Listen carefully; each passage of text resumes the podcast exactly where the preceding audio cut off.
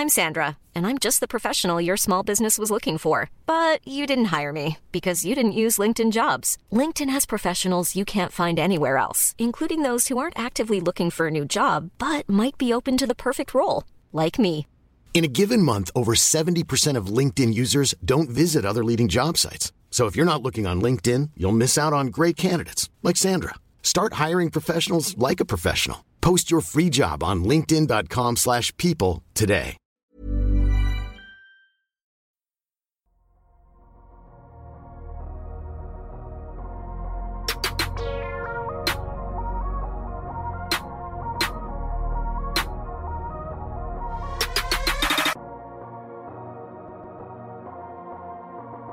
Salut à tous, très heureux de vous retrouver pour ce nouvel épisode du Dunk Hebdo NBA podcast, la deuxième partie de notre Power Ranking annuel après la clôture du marché des transferts. Place à la conférence S cette semaine et pour une fois une conférence S qui est la, la plus intéressante des deux conférences. Ça c'est quelque chose qui n'est pas dit très souvent hein, en six ans de podcast maintenant. Avec moi, il était déjà présent dans la première partie, il arbore une casquette des Bulls qui seront, et ça encore c'est pas habituel, parmi les équipes dont on va parler aujourd'hui, c'est Adrien. Cool. Comment ça va Adrien? Bah, ça va juste avant le, le scud que tu viens de m'envoyer. Euh, non, non, ça va. Bah oui, su- super. On va pouvoir parler des Bulls euh, cette fois dans un contexte playoff, etc. Donc c'est cool. Et puis comme tu l'as dit, euh, conférence où euh, il va y avoir plein de choses à dire. C'est, très dense cette année à l'est et du coup, ça sent le bon podcast. Et puis, il vient remplacer Tom, présent pour la première euh, partie. C'est Madiane qui, comme d'habitude, va sortir les couteaux dans la toute première partie. Ah, ensuite, ça va être plus une bataille euh, générale, une bataille royale. Comment ça va, Madiane? Bah, ça va très bien. Et puis c'est peut-être la conférence qui pose le plus de de- d'équipes théoriques. Et ça, ça va être très intéressant à analyser. Exactement. Après, on va y revenir. Est-ce qu'on peut vraiment les analyser? Est-ce que c'est pas là la, la question? Alors, comme la semaine dernière, on vous invite à aller écouter hein, parce que c'est vraiment un podcast qui s'écoute un peu en, deux parties. On vous, on va vous dévoiler le classement qui a été fait par les membres de l'équipe euh, de la conférence S. C'est un agrégat de tous les classements qui ont été faits et on va ensuite dérouler les playoffs en partant du play-in et en avançant petit à petit pour arriver au vainqueur de la conférence S qui sera opposé au vainqueur de la conférence Ouest. Euh, je vous spoil pas le vainqueur de la conférence Ouest si vous n'avez pas encore écouté le podcast de la semaine dernière. Avant de commencer, Madiane, petite question. On a pu observer la semaine dernière, toujours, que Tom, Adrien et moi-même, on n'avait pas tellement la même manière de faire le classement. Il y avait plus une méthode adrienne, hein, qui classait les équipes de 1 à 15 selon le classement fin de saison régulière. Puis ensuite, on déroule les playoffs et une méthode tomienne qui classait les équipes de 1 à 15 selon leur chance de- d'aller en finale NBA, tout simplement. Tu te situes où par rapport à ça? Moi, je suis en méthode. euh, si la saison commençait maintenant, voici le classement que j'établirais. C'est-à-dire que si on recommençait les compteurs à zéro et qu'on rejouait 90 matchs à partir d'aujourd'hui, voilà le classement de NBA que j'envisagerais.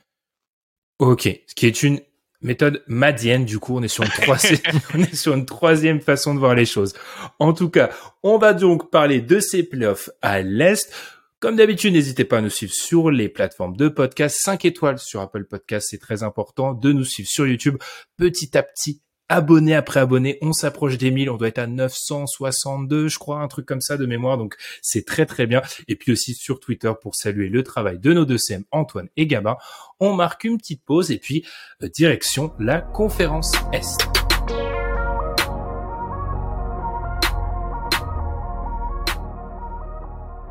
Comme la semaine dernière, on va donc démarrer par le play-in, mais avant, discutons des équipes qui ne seront pas dans ce play-in, les cinq cancres euh, de la team Dunkebdo qui seront donc euh, éliminés prématurément de cette course à la finale NBA. À l'Est, on est tous d'accord, hein, unanimité sur les cinq cancres, Magic, Pistons, Pacers, Knicks, Wizards.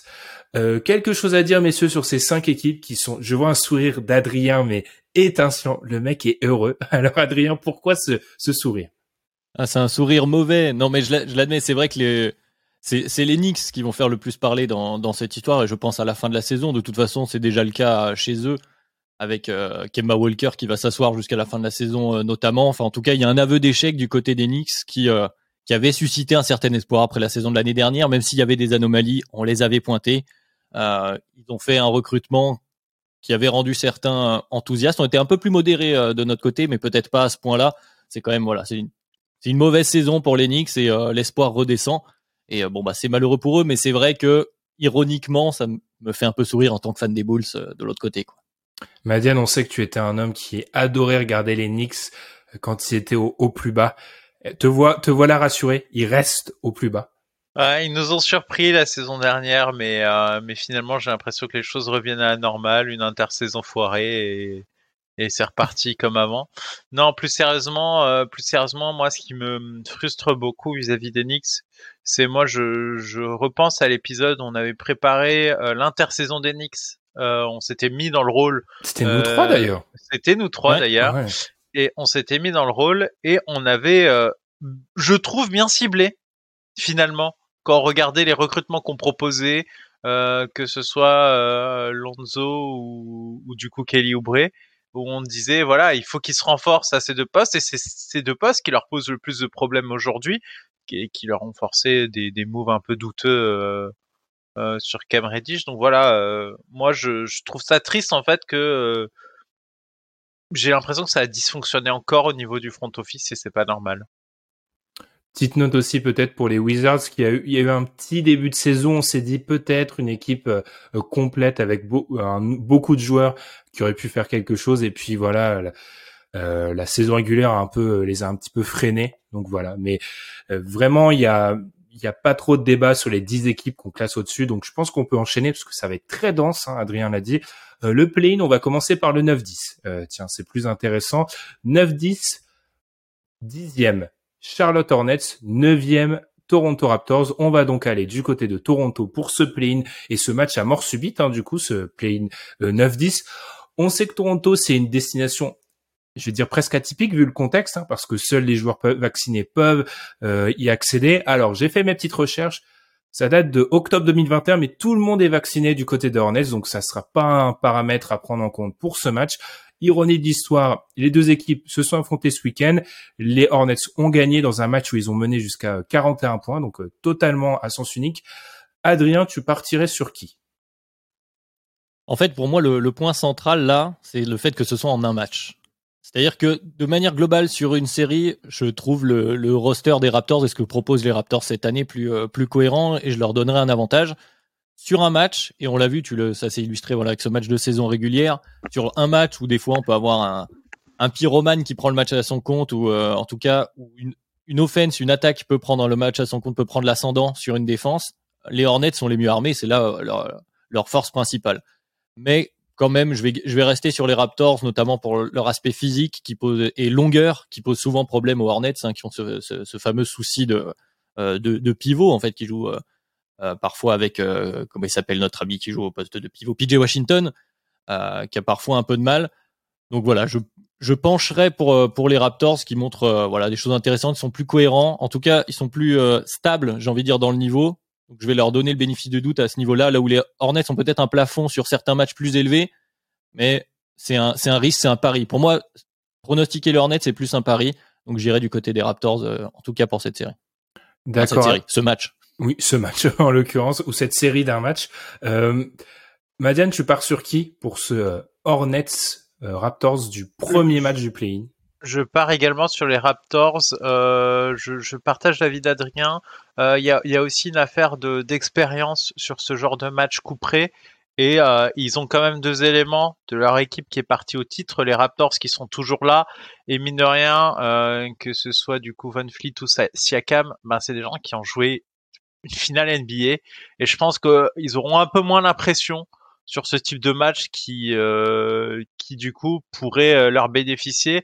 Là où bah du coup euh, le, le, principal initiateur euh, côté Hornets n'a pas encore d'expérience du tout euh, même playoffs. et, et, donc et donc ça ça risque je pense de poser les problèmes. Si jamais le match est serré un peu accroché ce qui risque quand même d'être le cas bah moi je vois les Raptors réussir le le petit push supplémentaire pour aller chercher la victoire. Euh, bah 3-0, Raptors aussi. Euh, c'est malheureux pour les Hornets parce que le point faible des Raptors, il est plus ou moins identifié. Hein. contre les pivots, ils vont avoir du mal avec leur 5, avec beaucoup d'ailiers. Enfin, ça va leur poser des problèmes. Mais comme tu l'as dit, Adrien, il n'y a pas de pivot du côté des, euh, des Hornets. Il y a mon 13 maintenant, mais... Il y a mon 13, mais vu que niveau taille, mon 13, c'est pas lui qui, euh, qui en impose forcément, ça va être compliqué. Je pense aussi pour les Raptors, c'est une équipe qui s'est un peu créé une assurance vie sur les erreurs des autres. C'est la pire équipe euh, sur les deux semaines. Toutes les équipes dont on va parler en play-in, en play-off, à l'est, à l'ouest, c'est l'équipe qui est la moins bonne sur demi-terrain. Hein, ils sont cataclysmiques sur demi-terrain. Donc du coup, ils vont créer beaucoup avec euh, deux, des points grâce aux interceptions et rebonds offensifs. Et je me demande si sur un match comme ça, sur un match coup près, ils peuvent pas en créer énormément euh, contre des Hornets un peu jeunes un peu vert encore. Donc je vais le donner au, je vais le donner aux Raptors.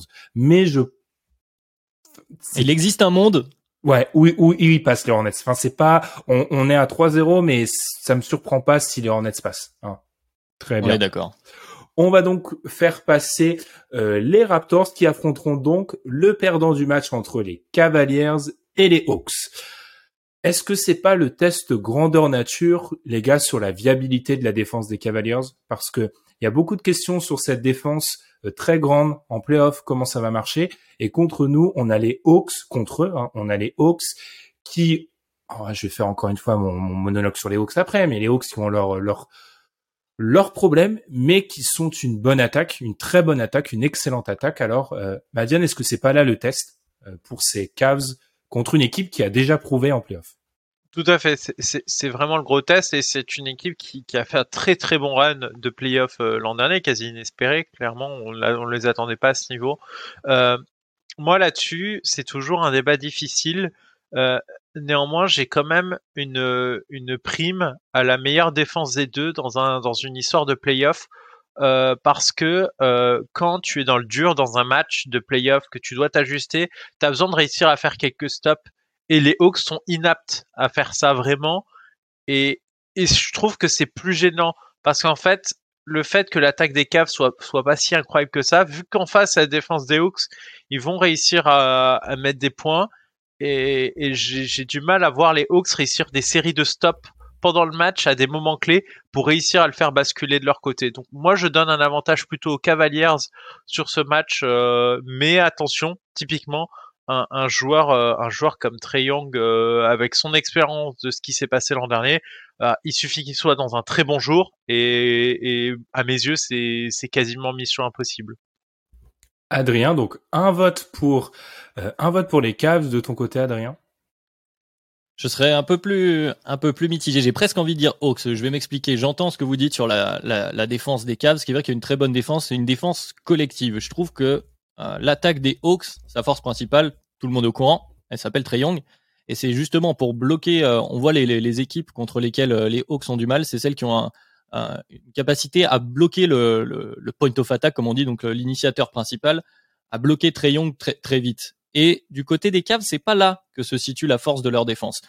Donc, de par l'expérience de Trey Young et cette faiblesse relative, en tout cas, ce qui n'est pas le point fort de la défense des Cavs, je pense que sur une sur ce match, encore une fois, encore une fois un match coup près. Alors il est moins, il a moins de risques, on va dire, que le match précédent, puisqu'il y a un match encore derrière. Mais euh, sur ce genre de match, je pense que, et puis on l'a vu, c'est là où Trey Young s'éclate, quoi, vraiment. C'est là où il a fait sa force, où l'année dernière, en tout cas, on l'a vu euh, éclore relativement. Et encore une fois, pour l'histoire de, de, fraîcheur, même si je te rejoins, Madiane, c'est vrai que la défense des Hawks, on la voit mal arrêter les Cavs. Les Cavs, dépendant fortement de Darius Garland, qui va avoir un baptême du feu. Alors sur la saison régulière, pour l'instant, ça tient, ça tient même très fort. Hein. Ils sont ils sont quatrième les Cavs euh, actuellement, donc il euh, y a rien à dire. Mais euh, mais voilà, j'ai envie de donner Hawks sur cette série-là, même si effectivement elle va être, elle risque, enfin ce match-là risque d'être assez sympa, assez serré, en opposition de style en plus, très cool à voir. Ah donc mon vote est important là. Pour voilà, j'ai envie de te laisser un peu. En, gros, là, je te jette la responsabilité de choisir si. Euh, je l'avais dit dans les previews, j'allais regarder beaucoup les Hawks cette année. J'ai essayé de comprendre pourquoi. Alors, je suis toujours euh, interloqué par leur suffisance et je me demandais comment est-ce que tu peux euh, trouver une statistique qui va montrer la suffisance, qui va voilà, qui va choquer les gens. Je l'ai trouvé. les Hawks ont une, on, on parle beaucoup de la défense des Hawks. Hein. Les Hawks ont une meilleure défense contre les 10 meilleures équipes NBA que contre les 10 plus mauvaises. Alors cette stat-là n'a absolument aucun sens. Franchement, alors, et je, je, peux vous sortir les, les ratings, ils encaissent moins de points sur 100 possessions contre les 10 meilleures équipes NBA que contre les 10 pires équipes NBA. Cette stat résume à peu près tout ce qu'il y a à savoir sur les Hawks, leur suffisance, et c'est pour ça que je vais les donner gagnants ici. Parce que dans un match coup près, dans un match important, je pense que c'est une équipe qui peut sublimer. Euh, Young a joué trois matchs contre les Cavs cette année. Il a eu du mal sur le premier, mais les deux d'après, il était, il a dépassé une fois 40 et il était pas loin de 40. Je donne, j'ai moi, là où Madiane a une prime à la défense, j'ai une prime au, au talent supérieur et je pense que c'est Trey Young sur ce match-là. Je donnerai les Hawks, sachant que j'ai très très peur. Alors oui, les Hawks n'arrêtent personne, mais l'attaque demi-terrain des Cavs sur un setting playoff me terrifie. Je me demande vraiment sur demi-terrain euh, si c'est pas Garland qui fait quelque chose, qui fait qui fait quelque chose pour cette équipe? Je suis assez inquiet. Levert. voilà. Donc deuxième, je mets encore plus les Hawks. Du coup, ça nous donne les Hawks septième. On va revenir sur leur futur adversaire par la suite. Et ça nous donne le play euh, du gagnant 9-10 Raptors et du perdant 7-8, 7-8 Cavs. Raptors, Cavs. Allez, je vais intervertir l'ordre. Adrien, tu mettrais qui Raptors, Cavs? Bah pour euh, les mêmes raisons que j'ai évoquées qui faisaient que les Cavs perdaient contre les Hawks, pour moi, je les vois gagner contre les Raptors. C'est-à-dire que là, pour le coup, les Raptors ont, eu, ont une attaque qui dépend dernièrement en plus un peu d'un Siakam retrouvé, qui fait plaisir à voir hein, d'ailleurs. Mm. Mais là, je pense que le, le, matériel de la défense des Cavs est, est, est, très gênant en fait pour la manière dont jouent euh, les Raptors. Même si j'entends les arguments qu'on a donnés précédemment de l'expérience, et c'est vrai que, les Raptors ont un net avantage là-dessus. Hein. De toute façon, les Cavs sont très très neufs, très très verts, comme on l'a dit. Euh, cette fois-ci, j'ai envie de, donner un, léger avantage aux Cavs. On va pas paraphraser tout ce qu'on vient de dire. Ça, encore une fois, là, on est, elle est très dense cette conférence Est et ça commence déjà dès les play-in. Euh, c'est compliqué de donner un, un avantage d'un côté ou de l'autre, mais je vais partir Cavs. Alors, Madiane, est-ce que tu es d'accord Cavs pour le huitième strapontin euh, oui, je suis d'accord, euh, notamment parce que je trouve que le là où, les euh, sur euh, sur du coup sur le front de courte, là où du coup les les Raptors auraient pu euh, tirer leur épingle du jeu, bah c'est là où c'est un peu surarmé côté Cavaliers et du coup ça a énormément dépendre d'un Van Fleet et c'est un peu c'est un peu une pièce en l'air. je suis pas sûr que euh, que ça ça puisse passer sans que Siakam soit un excellent niveau. Et Siakam j'ai quand même l'impression que ok on l'a retrouvé mais quand quand il y a un challenge en face euh, il, il, me met le doute. Je, je je sais pas comment vous dire c'est un feeling à chaque fois que je le regarde mais dès lors qu'il est un peu euh, attaqué par la défense je, je trouve qu'il a qu'il a un mal qu'il n'avait pas pendant le run pour le titre. Est-ce que c'est parce que bah, les projecteurs sont braqués sur lui et que le costume est trop gros? Mais euh, mais j'ai l'impression que tu pourras pas forcément compter sur lui. Et là, les Cavaliers ont vraiment beaucoup de matériel à lui envoyer dessus pour venir le gêner. Et, euh, et je trouve que ça risque d'être compliqué si, si ça repose exclusivement sur euh, sur une, une, excellente performance de Van Fleet qu'il est capable de sortir certes mais mais ça me paraît trop fragile pour euh, les données euh, favoris. Je vais aller chercher les stats sur ce que tu dis, excuse-moi Ben, euh, mm. sur, sur, sur la, la faiblesse relative que, peut, que tu peux ressentir, Madiane, mais je peut-être qu'il y a une question de physique. Toronto a souvent l'avantage de la longueur. Tu l'avais dit, Ben, quand tu parlais du tour précédent, où ils sont une multitude d'ailiers, ils sont souvent plus grands, et Siakam peut attaquer tranquillement certains mismatchs. Là où, bah, contre les Cavs, ce facteur-là, il, ils sont grands les Cavs, notamment avec leur line-up euh, double pivot entre guillemets. Ouais, c'est annulé. Hum, hum. Bah ça tombe bien, je voulais. Ah, j'avais un problème parce que j'anticipais ces, réponses sur les deux premiers. J'avais un problème parce que je voulais inclure les Cavs pour deux raisons. D'abord un peu, c'est pas pas honnête, hein, mais pour saluer leur saison et aussi parce que pour le réalisme de l'exercice, vraisemblablement ils devraient pourraient presque y être dans les six. Euh, par contre, du coup, vu que ma voix n'a aucun intérêt, je vais donner les Raptors. parce que ça couvre. du coup, euh, non, parce que j'ai toujours peur de cette attaque sur demi-terrain des, des Cavs, mais j'espère pour les Cavs qu'ils arriveront, encore une fois, je l'ai dit, contre cette équipe des Raptors à limiter euh, les erreurs pour passer. En tout cas, ce qui nous donne Maintenant que les Aïe, aïe, aïe. Hawks sont septième et les Cavs huitième, on va dérouler et comme la semaine dernière, on va faire partie haute du classement, partie basse. Ça nous amènera au final de conf. Euh, débutons cette fois-ci par, allez, on va refaire un 8. Euh, premier de notre classement, le Heat affronte donc les euh, Cavaliers. Je vais partir en croisade. Ouais, Vas-y, ce- dé- démarre Ben, c'est pour toi là. pour ce hit, j'ai un passif avec le hit, un passif plutôt positif. hein. Alors les fans du hit à une époque ont cru que j'étais contre eux, mais je pense maintenant que ça fait trois campagnes de playoffs où je les annonce euh, très très loin, donc je commence un peu à me griller. Je trouve que cette équipe est desservie dans beaucoup d'analyses et dans beaucoup de projections à l'est, tout simplement parce qu'elle n'est pas théorique. Euh, suffit de suivre mon regard, Sixers Nets, c'est des équipes très théoriques, très fortes hein, théoriquement. Euh, le problème, c'est que sur le terrain actuellement, j'ai beaucoup plus de garanties avec le Heat et même avec les Bucks dans une moindre mesure parce que on va être honnête, ces quatre équipes-là se détachent un peu du reste hein, dans nos classements. J'ai beaucoup plus de certitude avec ce Heat-là, qui je trouve, alors oui, a des faiblesses toujours identifiées. hein.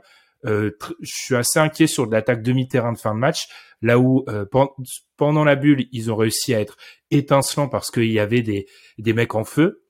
Là, j'ai beaucoup plus de mal sur du euh, ISO Butler. euh, bref, en tout cas, Bam a un niveau, je trouve, incroyable. hein. On en parlait en off avec Tom, euh, Adrien et moi-même. Bam est très, très, très fort. Spolstra fait encore un très gros travail. Donc pour moi, c'est une équipe extrêmement dangereuse.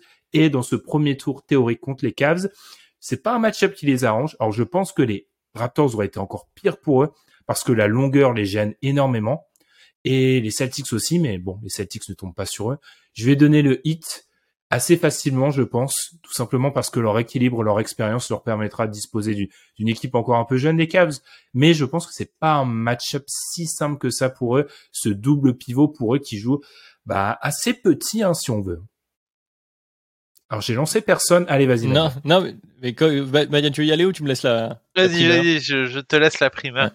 Bon, de toute façon, on est sur une série 1-8. Euh, c'est pas là où j'ai envie de pronostiquer un upset. Hein, je vais pas mentir, donc je vais aussi partir pour le hit. Et en plus, par rapport à ce que tu disais, Ben, effectivement, donc euh, le hit, ils ont ce souci qu'on relevait la semaine dernière. Ce souci, c'est entre guillemets, hein, en tout cas de perception qu'on relevait la semaine dernière, notamment pour les Suns, c'est qu'ils ont pas cette méga star offensive, ce top 11 du DH20, euh, qui fait qu'on leur voit un, pl- un plafond po- potentiel en playoff euh, supérieur. On se dit, ils vont élever encore le niveau de jeu et, euh, et ça va aller plus haut. Mais c'est vrai qu'on a des certitudes, on sait où ils vont. Le collectif a très peu changé euh, par rapport aux années précédentes, euh, enfin par rapport à la, même euh, par rapport à la bulle. Et ils ont ajouté Kylori parce que c'est quand même ça le changement principal dans cet effectif du hit.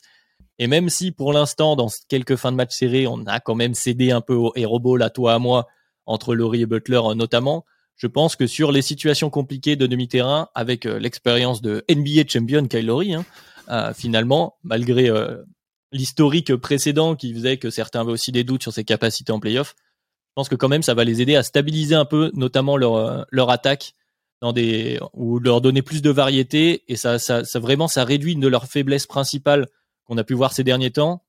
Je pense aussi que par rapport à l'année dernière et par rapport à la saison qui est en cours, ils vont arriver moins cramés physiquement. Et c'est une équipe qui dépend de son de son énergie, euh, de son envie physique. C'est une équipe très physique. Hein, de toute façon, on l'avait vu dans la bulle, ils avaient bougé un peu tout le monde. Donc euh, voilà. En tout cas, pour cette première série, je pense qu'il n'y aura pas photo, même si les Cavs vont avoir euh, vont avoir du répondant, ne serait-ce que physiquement. En tout cas, ça reste euh, euh, une série où ça où ça ça va s'accrocher. Madiane, j'ai vu un sourire. Est-ce que tu aurais, de toute façon, les... il y a deux votes pour les hits, donc c'est terminé. Mais est-ce que tu aurais l'audace de mettre les Cavs? Non, j'aurais pas l'audace de mettre les cas. Ce que, ce que je vais dire, c'est que, étant donné que j'ai récompensé, moi, dans mon power ranking des équipes théoriques, contre lesquelles tu es rentré en croisade, euh, euh, je, je ne dis pas pour autant que l'équipe euh, du hit est, est, est, est pas bonne. C'est clairement pas le cas. Ils sont très très forts et ils- effectivement, ils imposent des certitudes. Et dans un scénario où les équipes théoriques ne parviendraient pas au niveau théorique que je leur euh, que je leur euh, donne euh, sur euh, les futurs playoffs, que je pense sincèrement qu'il est plus probable qu'elles atteignent, le hit euh, les tapera. C'est-à-dire que je le vois pas, euh, je vois comme une quatrième force à l'est, mais je le vois pas euh, quatrième dans un autre chapeau. Je le vois très proche, mais quand même en dessous, à cause justement euh, des éléments dont vous avez parlé sur les fins de match. Néanmoins, moi, je pense que ça peut, enfin, dans une série hit euh, Cavs, Je pense qu'au contraire, le Heat peut se montrer plutôt impitoyable sur la série parce qu'ils sont quand même plutôt durs. C'est une équipe très dure à jouer. Euh, surtout au niveau playoff, l'intensité qu'ils peuvent mettre, ça ils peuvent le faire. Euh, et, euh, et, quand ils le font, ils font, ils font très mal. Des fois, effectivement, quand ça clique bien, notamment au niveau de leur shooter, ils peuvent mettre quand même des gros runs dans le match. Alors, ok, sur les fins de match, c'est un peu plus compliqué, on, on en a déjà parlé, mais euh, je pense que c'est le match avant. Voilà, pour moi, contre les Cavs, le match serait plié bien avant, et pour moi, euh, s'il y avait cette série, euh, ça se finit en 4 ou en 5, mais je vois pas beaucoup plus de matchs euh, se dérouler. Vous êtes sûr de ça? Parce que je voyais cette stat, c'était je crois dans le Power Ranking d'NBA.com, les Cavs sont la seule équipe NBA qui a toujours pas perdu un match de plus de 20 points. Ils, ils prennent pas de blowout les, les Cavs. Hein. Je, me demande, je, je, me demande si tu, tu, sur cet aspect-là, c'est pas, enfin, il y, a pas de toute façon, il y a pas de bon adversaire aujourd'hui, donc c'est très simple. Mais sur cet aspect-là, c'est pas une équipe qui se fait qui se fait battre dès le troisième, donc à voir. Non, mais sans, sans, se faire battre dès le troisième, euh, si t'as si as 10 points d'écart et que tu, fais, tu te fais maintenir euh, à 10 points d'écart pendant tout le quatrième, euh, t'as pas de clutch à gérer, t'as pas ces situations-là à gérer. C'est plutôt dans ce genre d'optique-là.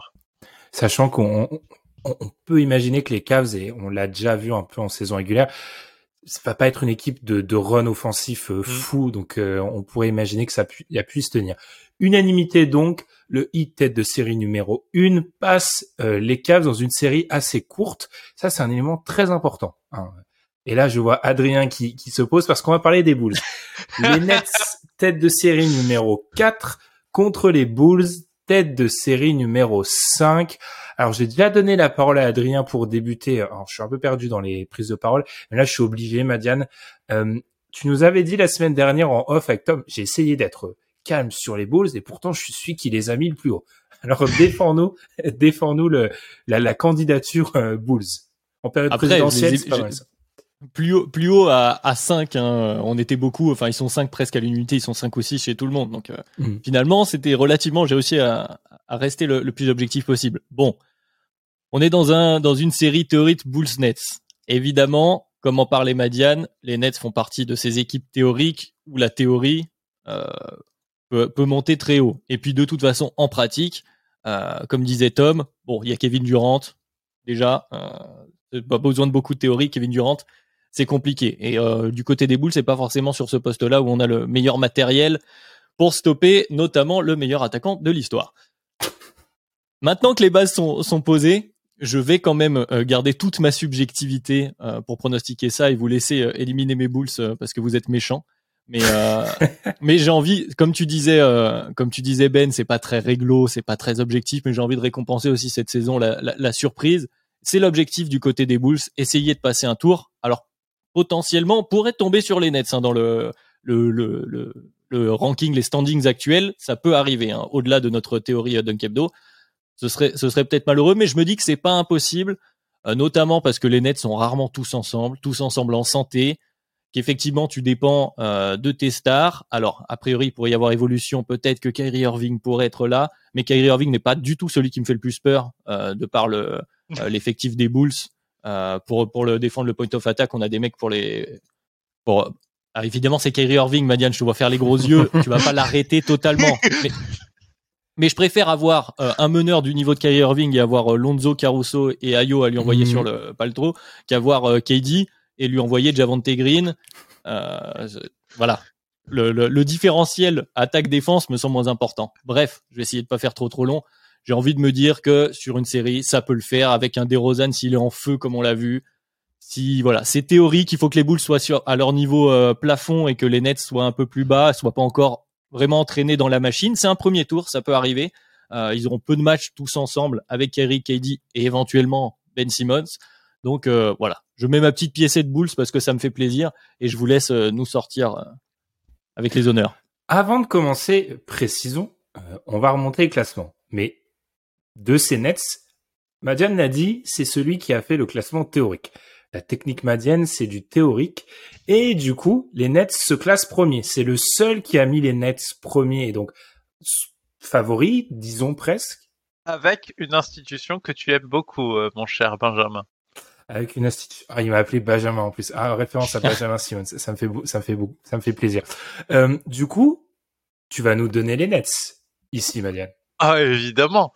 euh, alors déjà, euh, Attendez, je, pose mon casque. Je vous ai mis dans le chat euh, une petite citation.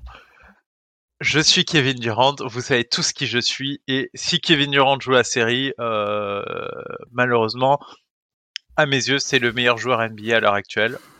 Euh, quand il est sur le terrain, c'est incroyable, vraiment, Kevin Durant sur un terrain. Je, je, je, me pose actuellement la question de si c'est le joueur le plus dingue offensivement qu'on ait peut-être jamais vu hein, à ce bah, niveau. C'est un titre qu'on lui offre de temps en temps. Hein. C'est la hein. palette, la palette offensive est quand même assez dingue. Et euh, déjà il y a ça, il y a le fait que effectivement, moi je pense, pour ça dans la théorie euh, nette, ce que je change beaucoup, c'est que à mes yeux, au vu de ce qui se raconte, euh, les restrictions vont être levées et Kyrie Irving pourrait jouer. C'est en tout cas toutes les informations pointent vers euh, vers la résolution du cas Kyrie Irving, ce qui est quand même une très mauvaise nouvelle euh, dans le cadre d'une série parce que du coup t'en as pas un, t'en as deux à gérer. Et en plus, malheureusement, De Rosanne euh, fait une énorme saison. Je trouve que son passage aux Spurs, le skill set qu'il avait avant d'arriver aux Spurs et en arrivant aux Bulls, c'est pas le même. Clairement, c'est pas le même joueur. Je trouve qu'il a énormément progressé sur beaucoup d'aspects. Néanmoins, euh, moi, chaque fois que je l'ai vu en playoff, j'ai toujours trouvé qu'il y avait des doutes. Et malheureusement, il va falloir qu'il me fasse dédire. Et j'espère qu'il y arrivera.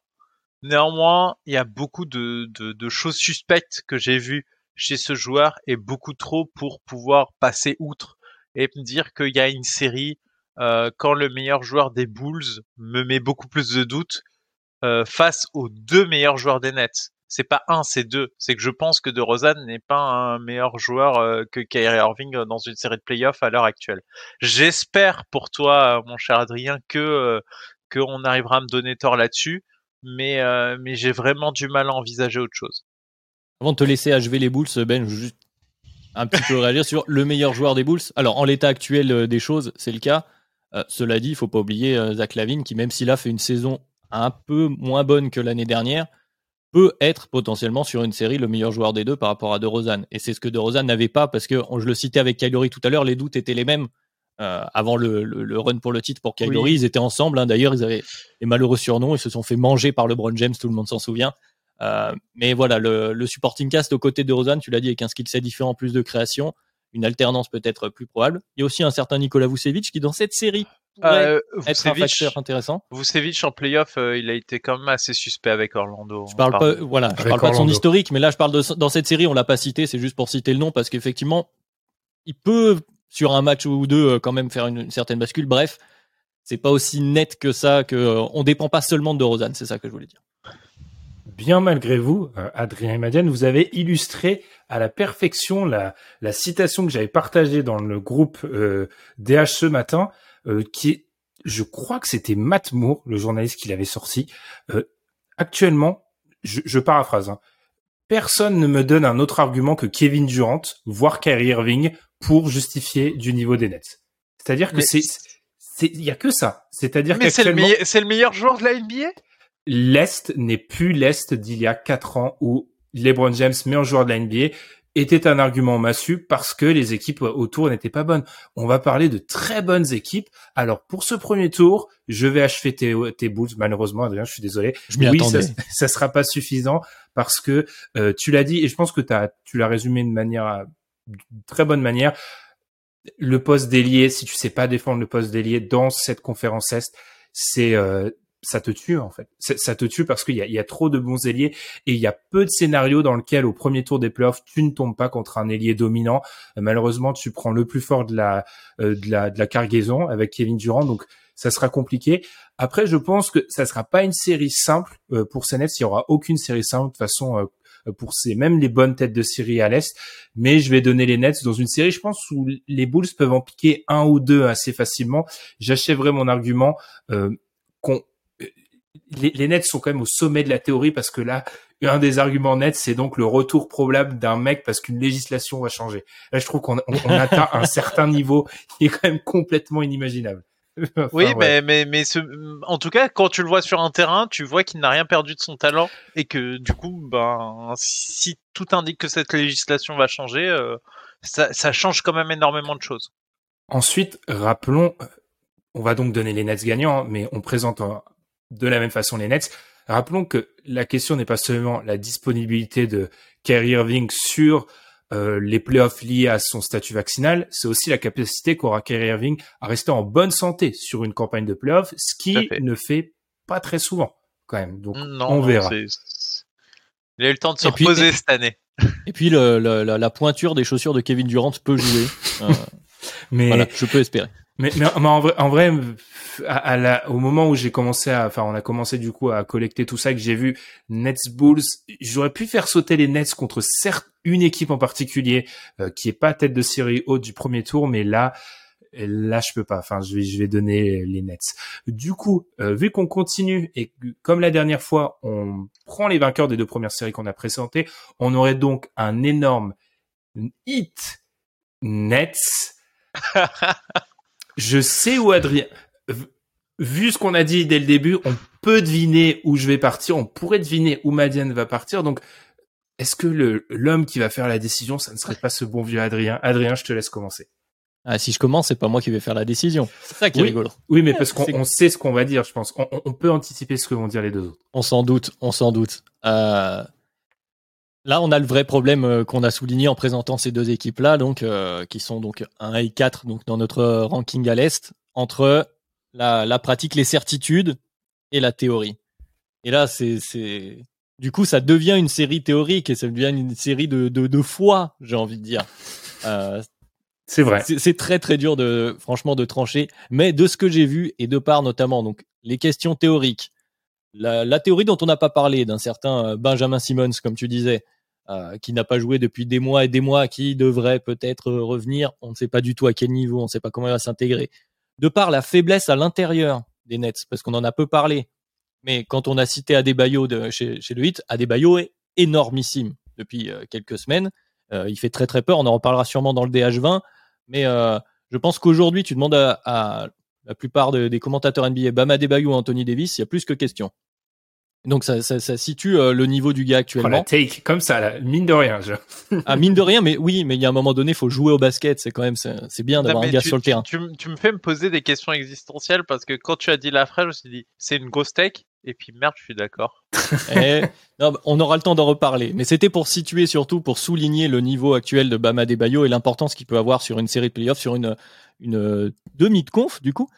Euh, mhm de par tout ça, euh, voilà, c'est mes limites de la croyance en la en l'église Kevin Durant. Et du coup, je vais trancher côté Ben, je vais trancher côté Hit euh, pour moi. Mais c'est clair que ça risque d'être une série extraordinaire. Et puis on parlait de Kevin Durant et de défendre sur les ailiers. Bon là, il y en a, il y en a un qui se fera un plaisir d'essayer de limiter au maximum euh, à environ 30 points. Kevin Durant, c'est à 60% de tir. Voilà, voilà, ce qui est limité Kevin Durant. Non mais voilà, je vais je vais aller du côté de la du raisonnable, de pas prendre trop de risques et de choisir la, les certitudes sur la théorie et donner 8. Alors là-dessus, euh, là-dessus, je me permets de prendre la balle au bon parce qu'on est, je, je, je, sens que, que mes, mes, mes charnettes vont, vont, se faire éliminer, mais, mais je ne suis pas d'accord avec ça. Euh, déjà, euh, déjà, il faut quand même euh, considérer que euh, il y a le problème Kyrie Irving à gérer et je trouve que euh, le hit euh, peut avoir quand même du mal à venir vraiment stopper un, phénomène sur un bac court, surtout du profil de Kyrie Irving. Je trouve que c'est pile le profil sur lequel euh, j'ai l'impression que le hit pourrait avoir des problèmes contre un, un Kevin Durant. Justement, ils sont armés pour un des deux et pas pour les deux. À côté de ça, faut aussi voir que euh, les, les, les, les, meilleurs euh, les, les, problèmes que peuvent avoir euh, le hit, c'est notamment au niveau des fins de match, des moments serrés. C'est là où, où, les Nets sont quand même de sacrées options et les Nets sont capables quand même d'emmener cette série loin. On se dit que ça va être quand même, si cette série devait arriver, on la voit pas se finir rapidement, clairement. Et moi, je pense que les Nets seraient tout à fait à même de prendre les, les matchs serrés dans cette série-là. Et, et même, j'irai au-delà, je trouve que les Nets sont plutôt une équipe capable de, de mettre les, les, gros cartons par moment euh, dans, dans, des, dans des troisièmes cartons, euh, dans des débuts de quatrième qui, qui viendraient faire le trou. Je trouve que les Nets sont une équipe très compliquée à gérer à cause de ça, parce qu'ils ont quand même des, des gros, gros, gros shooters, euh, une traction offensive très forte. Alors, ok, moi mes doutes sur les Nets, ils sont clairement pas sur euh, leur attaque, mais plutôt sur leur défense. Euh, même en théorie, leur défense, ça va être très difficile. Mais je, les trouve tellement dangereux en attaque, tellement dur à défendre de partout. Tu dois avoir les, tu dois être capable à la fois de gérer deux des plus gros talents offensifs de la ligue, mais à côté d'eux, il y a, il y a quand même pas que des nuls en fait. Les role players filent bien et les role players ont de l'espace pour s'exprimer euh, offensivement. Et euh, moi, je pense que tu vois, sur, euh, sur une série qui part en 6 ou en 7, euh, t'as un game où c'est Seth Curry qui prend feu, t'as un game où euh, c'est Harris qui réussit à, à, à, rentrer des gros tirs. Euh, t'as as vraiment un vrai problème et, et je trouve que le hit serait plutôt bon donc contre une équipe pas complète offensivement où il y aurait moins de menaces à gérer. Là, je trouve que les Nets justement posent cette question au hit, dont on a énormément de menaces, à énormément de postes et on est chiant tout le temps. Et, euh, et je pense qu'à cause de ce facteur, plus le facteur clutch, euh, c'est plutôt les Nets qui passeraient ce type de série. Vous l'avez compris, je vais le donner au hit. Euh, alors pour d'autres, je balais d'un revers de main tous les arguments. Euh, non, alors je suis d'accord avec certaines choses par rapport à Madiane. Je, je maintiens, je pense que le pire match-up pour le hit, c'est une équipe longue et je pense qu'ils peuvent profiter euh, d'affronter les Nets. Les Nets sont petits. Les Nets sont super petits.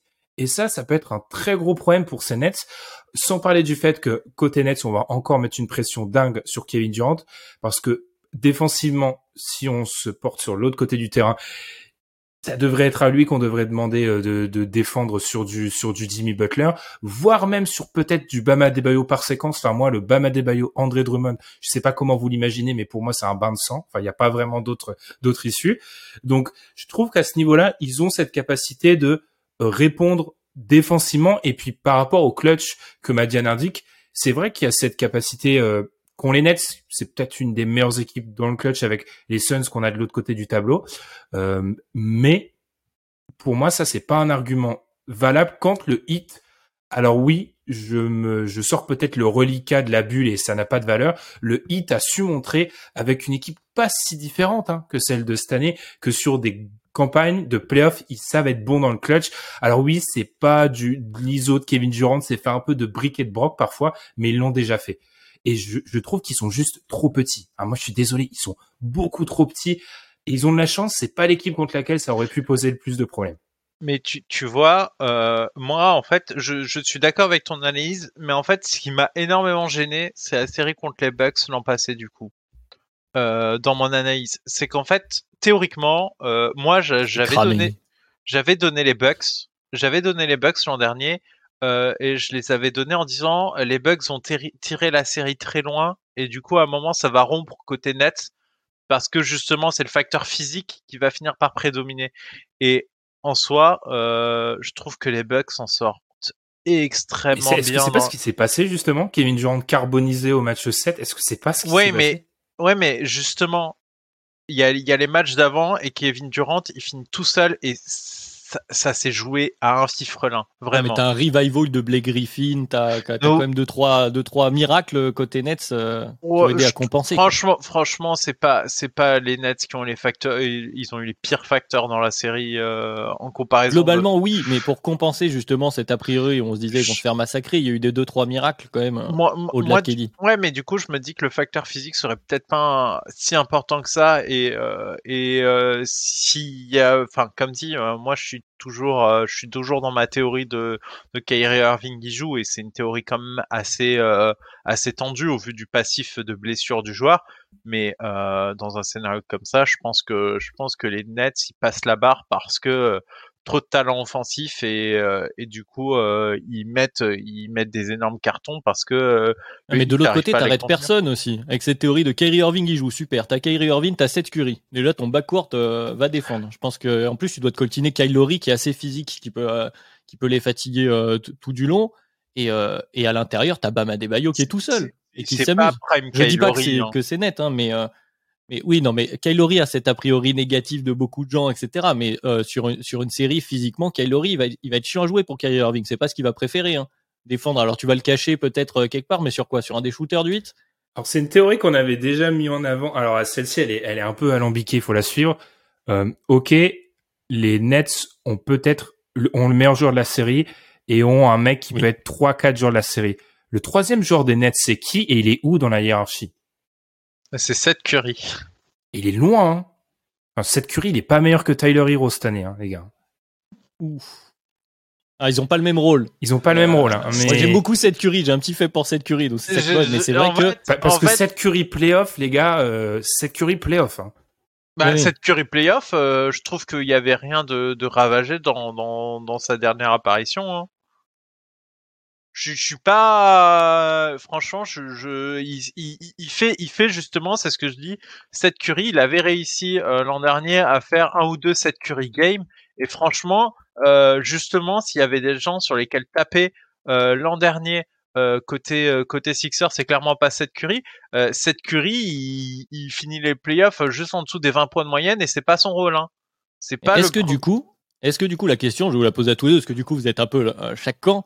Est-ce que la question, au-delà de euh, les stars, bon la hiérarchie, qui, qui va mettre des points quand où, c'est pas justement tous ces role players et de qui va faire la bascule entre Seth Curry d'un côté et de l'autre côté euh, Duncan Robinson, Tyler Hero, euh, Eric Oui. Thomas pour repasser côté net ou Patty Mills ou euh, Max Truss ou euh, voilà. Enfin, Exa- est-ce que c'est exactement. pas ces gars-là qui vont faire la diff? Exactement. Moi, moi, je pense que ça va beaucoup jouer au niveau des role players euh, des Nets parce qu'en fait, euh, on pense qu'ils sont euh, Ou Ben le problème, le problème, c'est que l'ami Ben Simmons, euh, j'arrive, j'arrive même pas à évaluer euh, ce qui pourrait, où est-ce qu'il en est, quand est-ce qu'on le reverra. Euh, c'est quoi l'affaire du dos Steve Nash l'a mi- minimisé, mais qu'est-ce que qu'est-ce que ça en est? Je l'ai pas vu sur un terrain depuis qu'il n'arrivait pas à dunker sur Trey Young. Enfin, il y a un moment, euh, c'est c'est compliqué, hein. C'est compliqué cette équipe des Nets. Euh, néanmoins, euh, néanmoins, quand même, euh, je pense que je pense que les, joueurs qu'ils ont les, les Nets sont sont quand même sacrément expérimentés et que et que justement il y a toujours le côté des vétérans qui, ben là en saison régulière, ils, ils amènent pas trop, mais mais on sait qu'en playoff, euh, ça ça amène beaucoup plus. On en a on a un spécimen de ce type-là, euh, typiquement côté hit, euh, qui qui est spécialiste de juste faire sa campagne de playoff et ensuite retourner dormir pour euh, pour le reste de l'année. Donc euh, voilà, euh, il y a moi, L'expérience, il y en a des, le plus vieux de la série, il est, bon, il jouera pas, hein, mais il Oui, huit, hein. Oh, il jouera bah- 5 minutes dans le match. c'est- Udonis ce sera- Aslem, il va pas jouer. hein. Oui, oui, putain, il est toujours là. Mais oui, il est toujours. Euh, pour terminer, parce que là, je pensais on- que tu parlais de Ouais. PJ Tucker, j'étais en train de me Non, non, il y dire mais non encore et tout, ça va. le, le chrono avance. Je terminerai avec, avec mon argument, euh, pas massu, mais presque. Eric Spolstra contre Steve Nash. Eric Spolstra qui fait un travail de encore du très gros Il est travail en train cette de s'installer euh, dans les coachs. euh, Ah bah dans la Oui, oui, hiérarchie, il est c'est- très très à haut. dire. C'est- incroyable, euh, Spolstra, ce qu'il fait. hein. Donc voilà.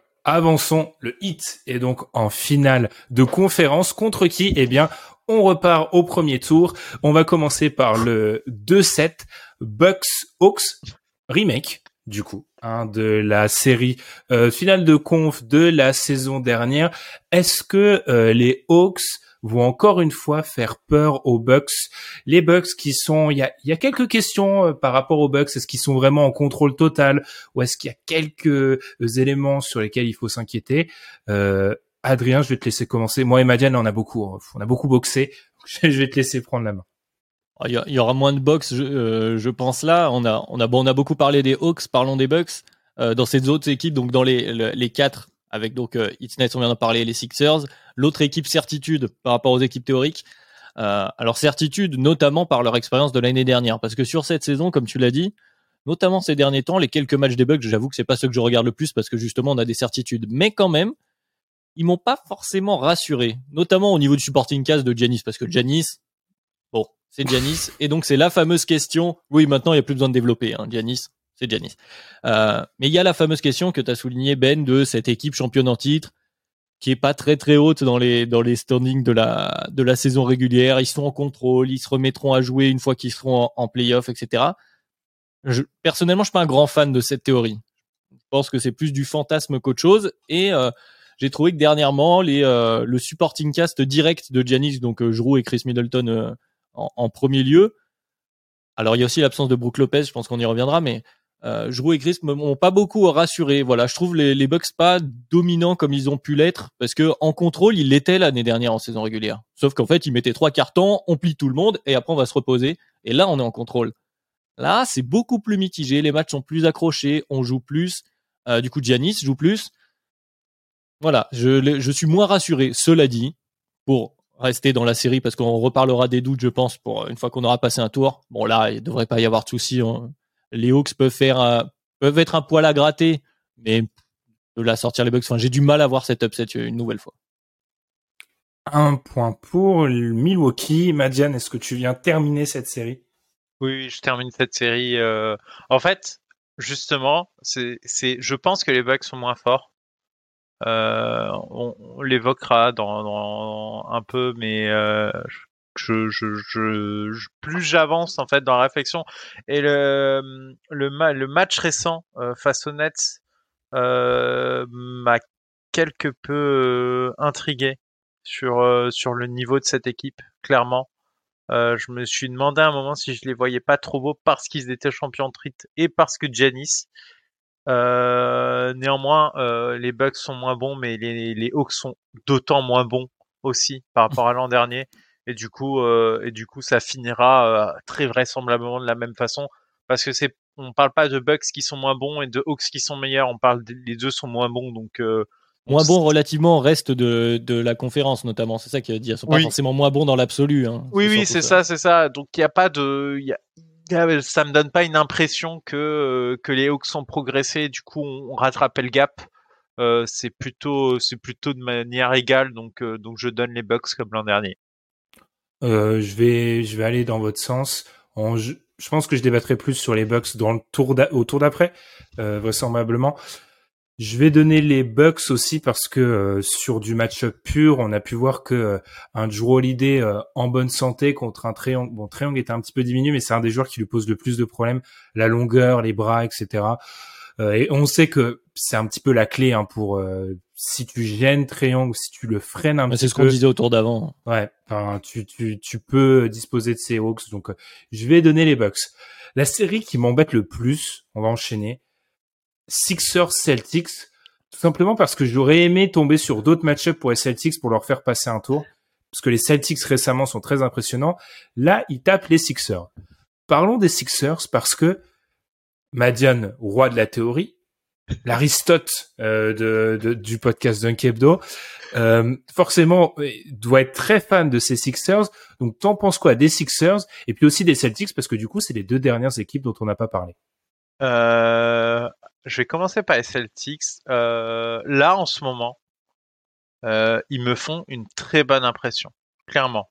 Je trouve je trouve qu'ils ont euh, qu'ils ont quand même une sacrée meilleure tête que qu'au mois de décembre. Et, euh, et, je trouve que ça commence à cliquer et leurs problèmes euh, internes euh, qui semblaient avoir euh, entre les joueurs, ça semble quand même plus ou moins enclin à se résoudre. Donc ça, ça c'est la bonne nouvelle euh, pour les Celtics. Et clairement, je pense que si on me redemande dans quelques semaines s'ils continuent sur cette lancée, euh, il serait capable de gratter un rang euh, dans mon classement euh, plutôt aisément. Euh, par contre, euh, bah, par rapport à mon équipe théorique favorite, clairement, moi, je trouve que la théorie des Sixers est encore plus drôle à voir parce qu'il n'y a même pas le cas Ben Simmons. Là, tu les vois. Donc, du coup, moi, les Sixers, je regarde les Sixers attentivement euh, du coup, et ils, bon, ils ont même réussi à me faire rester réveillé euh, cette semaine euh, parce que je voulais voir. J'étais tellement content d'aller voir enfin que, que, que j'ai pris le temps de faire ça. Euh, en vrai, euh, un, un la tête à l'endroit, euh, bah mine de rien, je trouve que c'est ce qui leur, ce qui leur manquait. C'était peut-être ce qu'ils avaient réussi à avoir à un moment avec Jimmy Butler. Euh, et, et je trouve que ça leur donne une tête bien plus présentable, notamment sur les fins de match, sur les moments où ça leur a posé difficulté.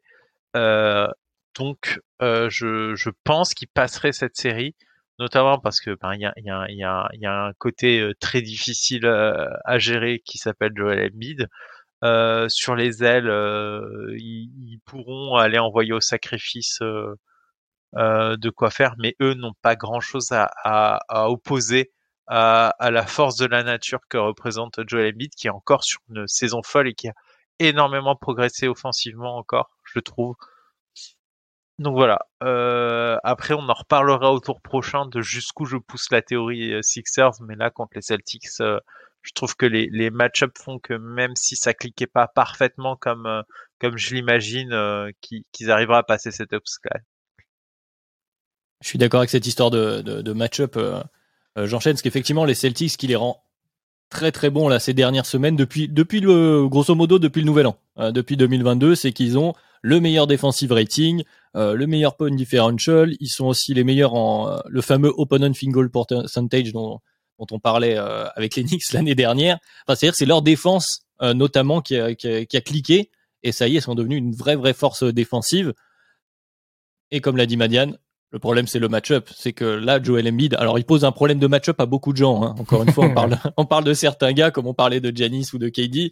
Euh, effectivement, tu, tu n'arrêtes pas ce type de joueur, mais là, euh, le, le, le, duo, en fait, Joel Embiid, James Harden, c'est ce qui est de pire pour une, une, forte défense collective qui est relativement petite comme celle des Celtics. Donc euh, leur force principale est amoindrie, on va dire, par, par le match-up. Et de l'autre côté, on a donc Joel Embiid, comme tu l'as dit, Madiane, dans une saison où euh, bon, on aura le temps d'en reparler, mais en tout cas, il est très très haut dans la course au MVP. Et euh, tu as récupéré donc James Harden, qui même s'il boude un peu, enfin s'il boudait un peu, euh, là se, se, retrouve et reste un des tout meilleurs joueurs de la ligue, même si euh, là il plus, il est, il est, même plus blessé. Là il a arrêté de bouter visiblement. oui, il bah, a récupéré, comme il a récupéré euh, très vite. Hein. C'est Barclay qui l'avait dit, ouais, je sais plus Charles pendant la draft. Barclay, il a dit, il a dit, c'est fait trader, du coup il, il sera peut-être dispo. Voilà, et qui va enchaîner. Et puis là, on l'a vu sur le premier match de cette semaine. Donc, on enregistre une nouvelle fois le dimanche. Il y a un match en cours d'ailleurs face aux Knicks, mais euh, le, le, premier match déjà à la sortie, Embiid qui dit qu'il a jamais été ouvert de sa vie. On a aussi vu Tyrese Maxi qui s'est retrouvé avec beaucoup plus d'espace euh, en, en, réceptionnant la balle, en, en, pouvant dynamiser, ça lui fait beaucoup de bien. Ça aide tous les role-players, le fait d'avoir cette menace de pull-up à trois points, on y revient souvent. Euh, mais effectivement, c'est une des armes principales en plus de James Harden, plus sa bonne lecture du jeu. Euh, bref, on parlait des équipes théoriques. Tout à l'heure, j'ai donné la, la, la, palme aux certitudes. Là, on est une série en dessous. On verra pour celle d'après. Mais euh, dans le classement, moi, j'ai les Sixers en 1. Moi, cette théorie-là. Euh... Et ouais, au-delà, au-delà de ça, au-delà de ça, hein, on, on, parle d'un match en cours et du coup, c'est les éléments là qu'on récolte en live parce qu'on ne sait pas ce qu'est la théorie de James Harden. James Harden, euh, de ce que j'ai vu, du coup, essaye de jouer en mode playmaking lors des pick and roll avec Joel Embiid que je pensais pas voir parce que c'est pas un joueur euh, normalement de pick and roll, c'est plutôt un, un, joueur face au cercle en ce moment. Joel Embiid, aussi bizarre que ça puisse paraître. Euh, euh, et même maintenant, il a même les deux. Il joue dos au panier, il joue face au cercle. Enfin, il... et du coup, là, je vois des pick and roll Harden Embiid. Euh, enfin, c'est si ça continue Bonne comme chance. ça, si ça continue comme ça, c'est très effrayant. Et, et, juste pour info, le match est à la mi-temps. Euh, James Harden est à 10 assists.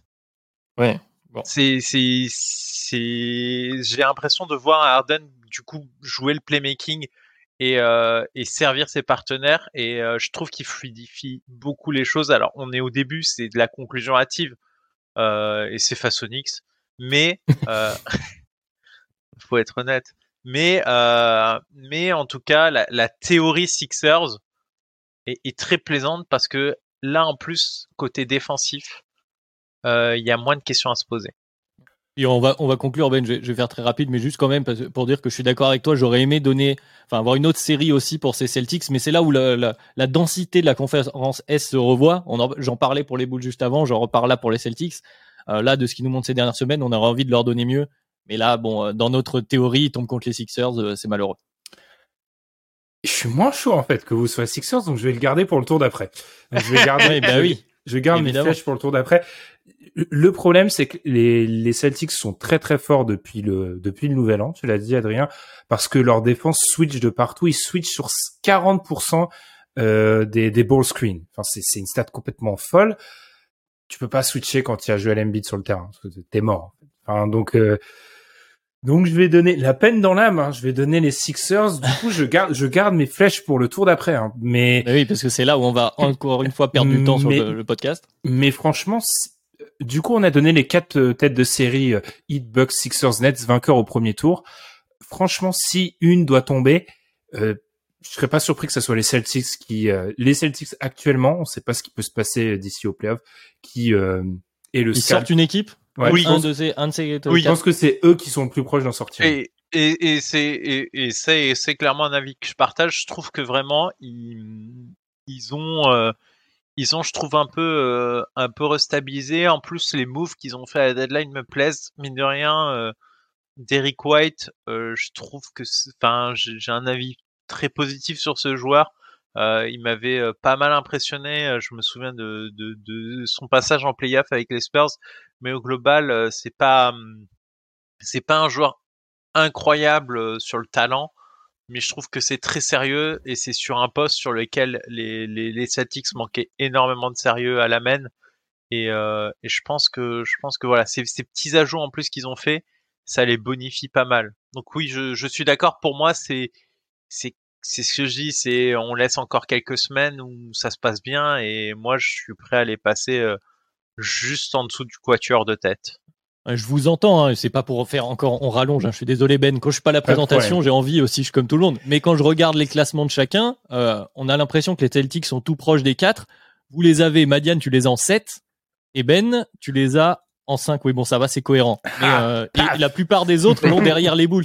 Mais voilà, mais Madiane, tu les as derrière les Bulls, derrière les Cavs. Oui. Et, euh, et je suis, je dis pas que je suis pas d'accord avec vous, mais euh, mais effectivement, c'est c'est ce que je dis, c'est que à date, je garde encore l'impression globale qu'ils m'ont donné sur euh, le panorama de la, saison. saison. Mais euh, justement, c'est ce que je dis, c'est que si ça continue, moi je vais les monter euh, progressivement. C'est disons leur bonne forme euh, est-ce qu'elle va s'arrêter un moment? Est-ce que c'est un passage, euh, un très bon passage qu'ils ont actuellement? Ou est-ce que ça peut se perpétuer? Si tu les vois encore en bonne, en bonne série euh, pendant un mois ou deux, là, c'est peut-être plus la même mayonnaise. Avançons.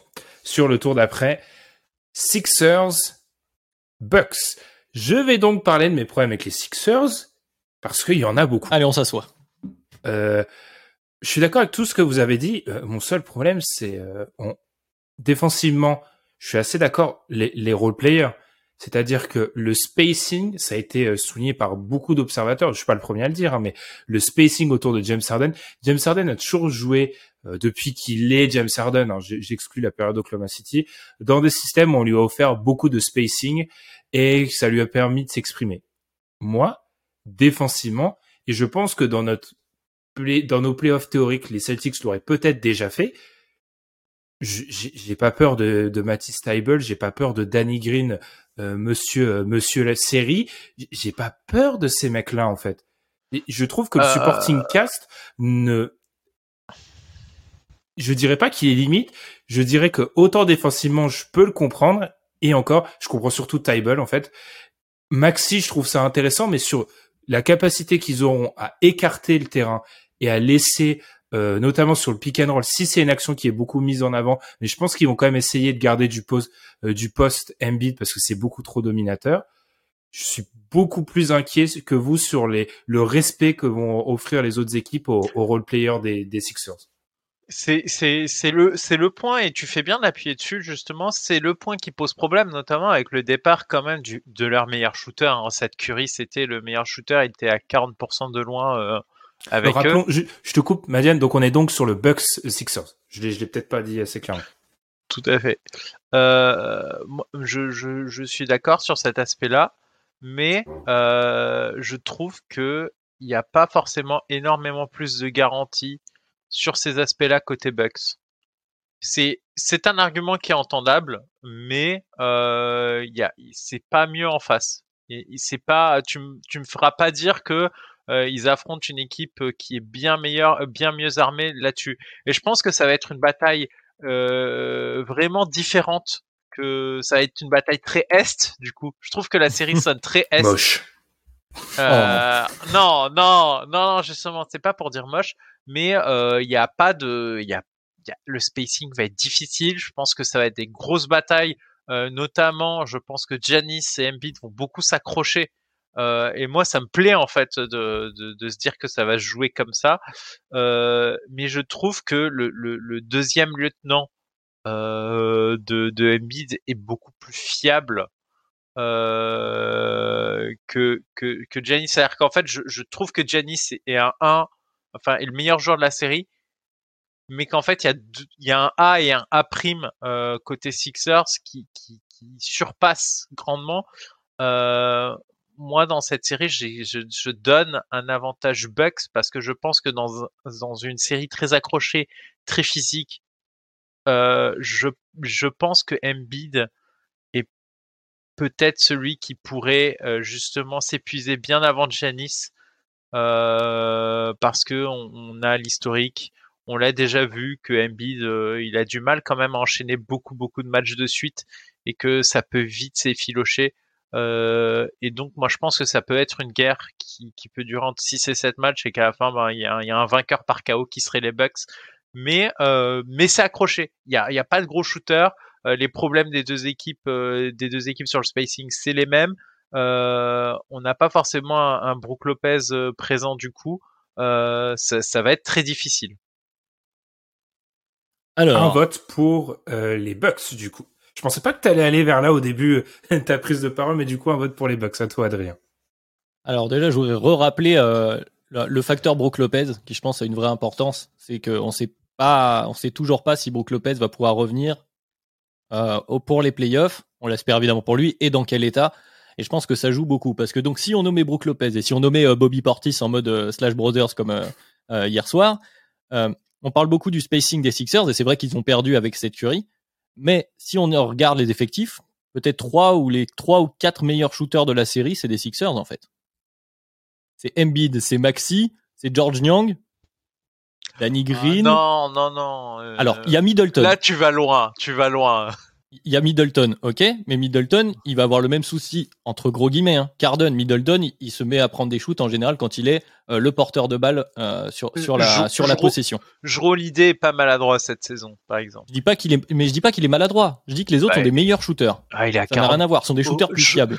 À moi, dans un corner, je préfère tous les joueurs avec George Nyang je te le dis tout de suite que je relis. On parle juste dans un corner pour prendre un catch and shoot. Je, hein. je, je relis des. Je Danny Green, les gars, moi, il me rassure pas. Ce mec, c'est juste. Non, mais Danny, Green, je l'ai cité par, par, la réputation. Non, mais, mais reprenons Tyrese Maxi ou George cette saison, Danny, euh, si, si, on, si on reprend euh, l'analyse de la chose, euh, Danny Green cette saison est très honnête. Euh, néanmoins, euh, il n'y a pas un joueur des, des, des Sixers qui, bon, à mes yeux... Maxi, George Young, tu me les accordes? Bah non, je trouve que Joe Holiday est un meilleur shooter qu'un de ces trois-là, là? Bah, je l'idée, t'as 40% à 3 points. Alors, je, je, alors, comme m'a dit un de mes profs de, de fac là, on se, on se bat, on se bat sur une tête d'épingle là. Donc on peut. Non mais, non mais, vous vous rendez ouais. compte que là on est en train de débattre de qui est le meilleur shooter. Ouais, c'est allez. oui, non mais voilà. Nyang et Joe Holiday. Oui, voilà. Non mais tout ça pour dire, effectivement, t'as as raison Ben, c'est un détail. Mais tout ça pour dire que la, la problématique, et je rejoins Madiane, tu l'avais un peu évoqué, la problématique de spacing, elle se pose un peu des deux côtés de la même façon. Sauf ouais. que euh, le porteur de balle des Sixers, le nouveau porteur de balle principal, il s'appelle euh, James Harden, et c'est de loin, là par contre, personne me l'enlèvera, le meilleur pour se créer son propre shoot, la balle en main, dans cette série. Et là, il n'y a pas photo. Et c'est oui. celui qui a le meilleur pull-up ah, à 3 points. Pas, je trouve... Non, vas-y. Eh, il y a Middleton, que, un match sur 3. Où, que, euh, voilà. bah, il y a, y a monsieur, je cours avec la balle et je dunk dans le cercle. Oui, oui, non, mais certes, mais celui-là, je, je, le mets plus en parallèle avec, euh, avec euh, Joel Embiid dans, dans, dans les profils. Mais tout ça pour dire que les problématiques là, elles vont se ressembler. Et euh, pour cette histoire de, de, de, spacing, effectivement, donc cette Curie est partie. Du côté des Sixers, on a choisi de garder Tyrese Maxi. Clairement, on l'a choisi. Hein. J'imagine qu'il devait être dans les mmh. discussions. Et je pense qu'il y a une, je pense que c'est parce qu'ils ont plus confiance dans un, un setup comme ça pour avoir Tyrese Maxi en deuxième lame par rapport à un set Curie. Alors après, on y croit, on n'y croit pas. C'est un choix qui a été fait. Et ensuite, l'autre facteur, ce qui est défensif, et on parlait de physique, euh, c'est une série où il va y avoir des lancers francs. Et d'ailleurs, on commence déjà à le voir avec euh, ce MB Darden qui shoot à environ 142 lancers francs par carton euh, à eux deux.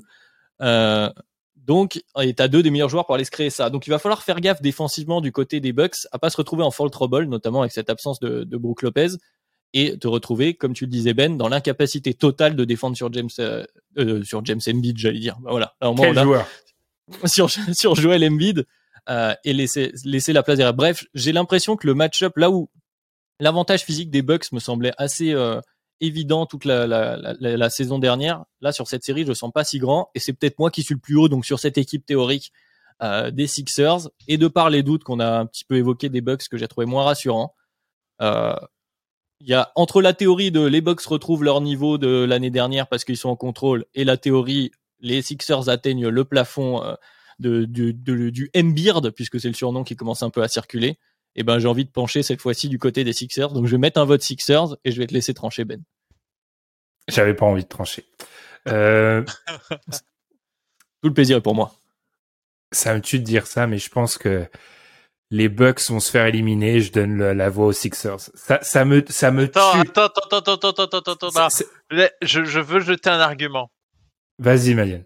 Les, les Sixers, pour passer les Bucks, auront besoin de Tobias Harris qui fasse une série. Tobias Harris ne fera jamais une série face aux Bucks. C'est pire.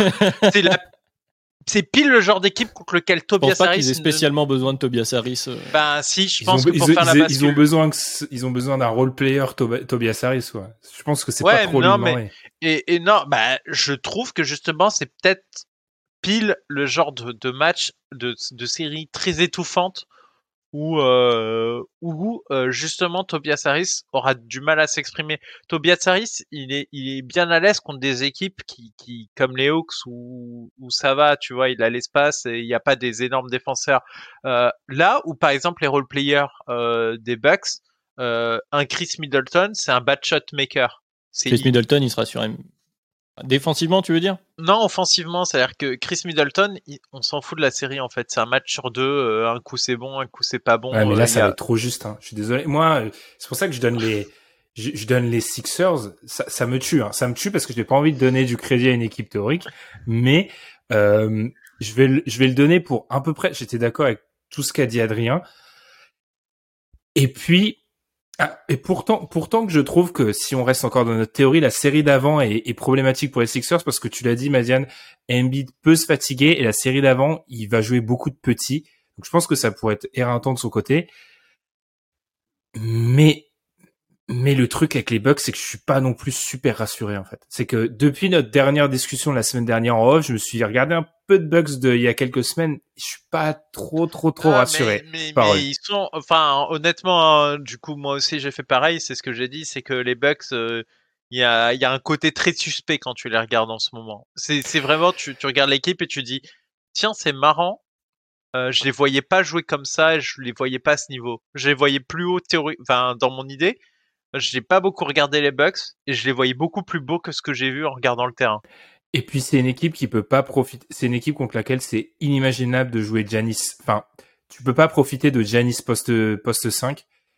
Et euh, dans un cas où Brook Lopez n'est pas là, je donne pas. C'est pas positif pour les Bucks. Donc je vais donner. Et physiquement, sur le front de courte, les Bucks qui avaient souvent l'avantage. Ils euh, l'ont pas. Ils l'ont pas. Enfin, Eh, c'est difficile, hein. Moi, moi je donne les, je donne les, pas de beaucoup, hein, mais je donne les Sixers. Ça me tue. Mais, mais, mais ça risque d'être une tranchée. Ça, ça, ça- moi, cette série, si elle a être une lieu, super série. c'est, c'est super. J'adore. Non, parce qu'à cause de vous, on se prive de la meilleure série possible. C'est le Hitbox et avec Janice contre Bam. C'est la série que je voulais. Je voulais, je pensais que vous alliez me l'offrir sur un plateau. Bah non. Du coup, finale de Désolé. conf théorique. Euh, premier upset, du coup annoncé. Euh, Hit Sixers. Me dites pas que vous envoyez les Sixers en finale NBA. S'il vous plaît. S'il vous plaît. Alors, J'ai l'impression mon, que c'est vas-y, je te Mon laisse ch- la primeur cette fois-là. mon cher Benjamin, j'envoie les Sixers en finale NBA dans cette série. Le, le prénom en entier, c'est jamais bon. C'est jamais Et, bon. et, et pourquoi? Parce que notamment, euh, notamment, le problème, c'est que Joel Embiid est présent dans cette série. Joel Embiid, Bama Debayo, ça va poser des problèmes au hit. Ça va poser des gros problèmes au hit. Et on l'a bien vu, le hit, quand Bama Debayo a des difficultés dans sa série, euh, le niveau n'est plus le même. Et là où il avait une autoroute sur certains match-ups précédents, là, là c'est le périph, c'est bouché, c'est Joel Embiid.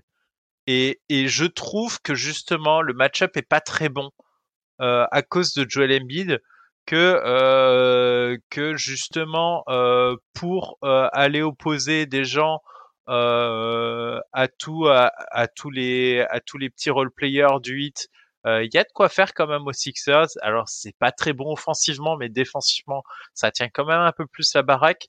Euh, que le problème de, de shooting euh, n'est pas non plus, il n'y a pas un différentiel fort avec le hit qui pourrait justifier une autre opinion dessus je trouve que c'est pas c'est pas c'est pas bon en fait pour le hit euh, malheureusement. Tu me tu me donnais une autre série, euh, j'aurais pu te répondre autrement et j'ai répondu autrement sur la série précédente, mais je trouve que sur celle-là euh, celle-là il, il, il, fait pas bon pour le hit euh, de jouer ces Sixers. J'ai un visage. me laisser trancher Ben ou, ou... Euh, oui et ah, non parce, que, tu mets le, le, le, hit par défaut, toi? Je, je sais pas en fait. Donc je vais. Vas-y, Adrien. Alors c'est compliqué parce qu'on se retrouve avec la même problématique que de l'autre côté. Euh, pour moi, quand on a eu le hit net euh, de et puis quand on parlait avec les Bucks, hein, de toute façon, de l'équipe théorique, l'équipe de certitude. Euh, il y a un facteur qu'on vient d'évoquer euh, sur les Sixers et qui de toute façon va aller en s'amplifiant, c'est le facteur physique quand même. même si dans notre théorie là, les Sixers viennent de passer aussi les Bucks, c'est pareil, ça a été éreintant. C'est une bataille de trancher le match d'avant, quoi qu'il arrive. Hmm. Pour Joel Embiid, mais même pour euh, euh, pour Harden, se, se coltiner Giroud sur une série, on a vu. ça fait deux séries difficiles parce qu'ils se prennent les Celtics. Hmm. Voilà. Donc ça rajoute un petit facteur, une difficulté supplémentaire, on va dire, sur les Sixers dans notre théorie. Ensuite, il y a le potentiel, le potentiel plafond théorique, moi que j'aime beaucoup de ces Sixers, qui tourne beaucoup autour. Madiane, tu l'as dit, ce fameux pick and roll entre le entre les deux stars des Sixers maintenant j'ai l'impression que le facteur pour moi qui est intéressant, qui me fait douter, parce que je vais, je vais le dire, a priori, j'ai envie de dire c'est Sixers, mais je suis encore en train de réfléchir pendant que je parle et que j'évoque des arguments. Celui qui me, me fait douter un peu plus et qui me donne un, petit avantage au hit, il s'appelle une nouvelle fois Eric Spolstra. C'est-à-dire que... Euh, ah ouais, Spolstra Rivers. alors déjà, Spolstra Rivers, mais aussi parce que... Alors, l'attaque des Sixers, l'attaque théorique, même à son plafond le plus total, elle va être totalement dépendant du talent et de la création de Embiid Darden et de comment eux vont lire les défenses et vont être capables soit de les lire, soit de simplement les enfoncer hein, dans le cadre de Joel Embiid. Mais en tout cas sur leur capacité à, punir tout ça. Et alors je, ne sais pas comment euh, personnellement, je m'appelle pas Eric Spolstra, mais je me dis qu'il est possible qu'il trouve un moyen d'engluer tout ça, de faire déjouer un petit peu, notamment James Harden qui va concentrer euh, la plupart des ballons qu'il est plus à la création, comme tu l'as dit, Madiane. Je suis pas sûr que ça finisse à faire basculer tout ça. Et, ne, et pour la, la finale derrière, c'est pas très euh, c'est pas très réglo, hein, mais j'ai quand même envie de, de, dire Sixers. Mais je vois des arguments du côté du hit physique et tactique, en fait, principalement. Non, mais non, mais non, ils ont joué un match ensemble, ça me tue ce qu'on est en train de faire là. Je suis désolé, mais dans le, dans le ranking, parce qu'on a beaucoup parlé de qui a placé où, je suis celui qui a les Sixers les plus hauts. Et pourtant, Dieu sait que je suis pas le plus grand fan de James Harden, mais... On sait. Voilà. Qu'est-ce que vous voulez que je vous dise ah, Moi, je vous avoue que je, je pense. Convainc-moi. Bon, pour l'instant, je, je suis en ballottement favorable Sixers. Convainc-moi, je trancherai. non, parce que je, je suis hésitant aussi. J'ai cru j'ai cru à l'argument euh, décisif euh, Spolstra contre Rivers. Mais, mais le matériel, il est pas non plus. Bah, c'est, euh, vous remarquerez que les trois fois, c'est pas mon manquer de respect à James Harden, mais les trois fois, on a beaucoup insisté sur Embiid, la différence. De toute façon, Embiid serait une différence contre absolument toutes les équipes du plateau. Enfin, peut-être que les Cavs qui, et encore, ils répondraient pas, mais c'est eux qui ont peut-être les mieux armés. Bref. J'hésite je trouve, il y a un élément qui m'inquiète beaucoup, c'est que t'es pas censé passer quand tu joues trois séries à très haut niveau. Ça arrive pas. Hein. Enfin, quand tu joues trois séries à très haut niveau, et là c'est du très très haut niveau parce qu'on a beaucoup, euh, on a beaucoup dit que ces Celtics nous impressionnaient en ce moment. C'est chaud de passer les trois. Sur cet argument-là, sachant que de l'autre côté, on a un hit qui devrait faire un premier tour assez simple, parce que je trouve que c'est extrêmement serré. Alors oui, euh, Embiid contre Bam Adebayo, Bam aurait beaucoup de soucis. Après, on l'a dit physiquement, Euh, je pense que les, ça pourrait être un coup de massue euh, pour ces Sixers de jouer ce hit. Je pense aussi que le hit a, alors pas les armes pour arrêter James Harden, mais un Jimmy Butler sur un James Harden, ça a beaucoup de sens. Je pense que Kylori contre, et je pense surtout que le hit dans sa manière de défendre, ce que j'ai mis en avant sur les shooters et les role-players, serait beaucoup plus à même de l'exploiter que pratiquement toutes les autres équipes, euh, vu la hit culture. On salue Alan, ça va lui faire plaisir. Hum, je vais donner hit, mais j'hésite beaucoup. Donc du coup, là, vu que tout le monde hésite, on va être obligé de mettre les Sixers. Ah, ça me, ça me tue ça. On est obligé de mettre les Sixers en finale NBA. Donc. On, on, est quand même dans un scénario où on, on, se dit que le hit, euh, ils sont sortis de Kevin Durant, euh, Kyrie Irving. Euh, enfin, ils sortent pas. non, Ils sortent pas non plus d'une promenade de santé, les mecs. Enfin, ok, l'autre, ça va être une bataille rangée, mais mais en vrai, euh, je pense que défendre sur Kevin Durant, ça peut être un, purgatoire. Ça peut être un, scénario du purgatoire parce que c'est super chiant. Donc, euh, Je vais redonner un petit, un petit argument hit quand même, même si on a explosé le chrono. Mais dans le cadre de, d'un barrage à trois points, peut y avoir quelques matchs qui peuvent partir sur les role players du hit qu'on n'a pas beaucoup cité. Là, pour le coup, euh, bon là les, les, shooters ils sont côté hit euh, si on fait la oui, liste. Hein. les, shooters sont notamment en termes de minutes jouées, de passer sur le terrain. C'est vrai ça. Euh, ouais, je donne hit, mais bon ma voix n'a aucun intérêt du coup pour cette finale Allez, NBA finale. théorique. Et je l'aime bien celle-là. on peut on, alors on va s'arrêter là. Alors si vous êtes vraiment des fans acharnés du podcast Dunkebdo, on vous laisse écouter ou alors vous allez griller, vous avez juste écouté la fin de l'épisode précédent. Bref, les Suns sont sortis dans une finale de conférence contre les Warriors, la finale NBA théorique de ce mini tournoi Dunk c'est donc Suns avantage du terrain contre Sixers. Par pitié, donnez-moi les Suns. Les Suns. Ouais, Suns. Les Suns. Euh, là, par contre, euh, les Suns, c'est une équipe. Euh, justement, à chaque fois qu'on évoque une équipe à l'Est, que ce soit le Heat, que ce soit les Sixers, que ce... enfin, à chaque fois, on a pas mal de, petits doutes. On dit attendez, euh, il y a ça. Et je trouve que les Suns, c'est une synthèse plutôt efficace. En fait, euh, je trouve que les Suns, ils ont, ils ont vraiment, cet argument-là de, il n'y a pas de, gros trous. Je trouve dans cette équipe, je la trouve euh, vraiment excellente. En plus, je trouve que la, la balade de playoff a l'air quand même sacrément moins chiante pour une fois euh, de ce côté-là. Euh, c'est-à-dire que là, on est quand même sur un scénario où les Sixers ils sortent de, trois guerres, de trois grosses guerres, et ils arrivent en finale NBA. Non, moi, moi, je, je, vois les Suns notamment parce que pas de défaut, une expérience. Je trouve qu'il y a aussi un, un aspect psychologique. Euh, je, j'en avais souvent entendu parler sur les sur le foot, mais, mais pour moi, ça s'applique à n'importe quel sport collectif. Quand tu as vécu une grosse défaite collective proche du but, ça peut te ressouder pour aller euh, pour euh, conquérir euh, l'année l'année suivante. Et demande aux Spurs qui gagnaient toutes les années impair. Ou l'inverse, je sais plus. Oui, c'est ça, c'est ça. C'était c'était année impair les Spurs. Donc justement, ils, ils sont sortis et franchement, ils étaient pas si loin que ça euh, de, de la prendre cette finale NBA. Ils menaient 2-0. Euh, là, là, dans un scénario pareil, euh, je pense que je pense que ça ferait même presque pas un pli, euh, parce qu'il y a, y a le matériel qu'il faut en plus pour Embiid pour une fois. Euh, là, c'est plutôt James Harden qui poserait énormément de difficultés, mais je compte sur un un, un, un, un, certain un certain meneur pour avoir le vie suffisant pour pour, pour gérer le ça problème. Serait personnel là en plus. Ouais, ça serait ah, personnel. Ah mais c'est pour ça qu'elle est belle cette série notamment. Ouais, oui. Et, euh, et en vrai, lequel des deux irait chercher la bague en premier? Et, et, je, et, je, pense que là, euh, les scènes sont quand même sacrément plus armées euh, et, et au moins pose moins de questions. Je trouve qu'il n'y a pas beaucoup d'équipes parfaites cette saison NBA. Il n'y a pas d'énormément. Il y a beaucoup de petits contenders, mais il n'y a pas un énorme contender. Et, et je trouve que les Suns, parmi toutes les équipes, c'est celle qui propose la meilleure synthèse, la continuité de, de l'an dernier, etc. Moi, je les vois s'imposer.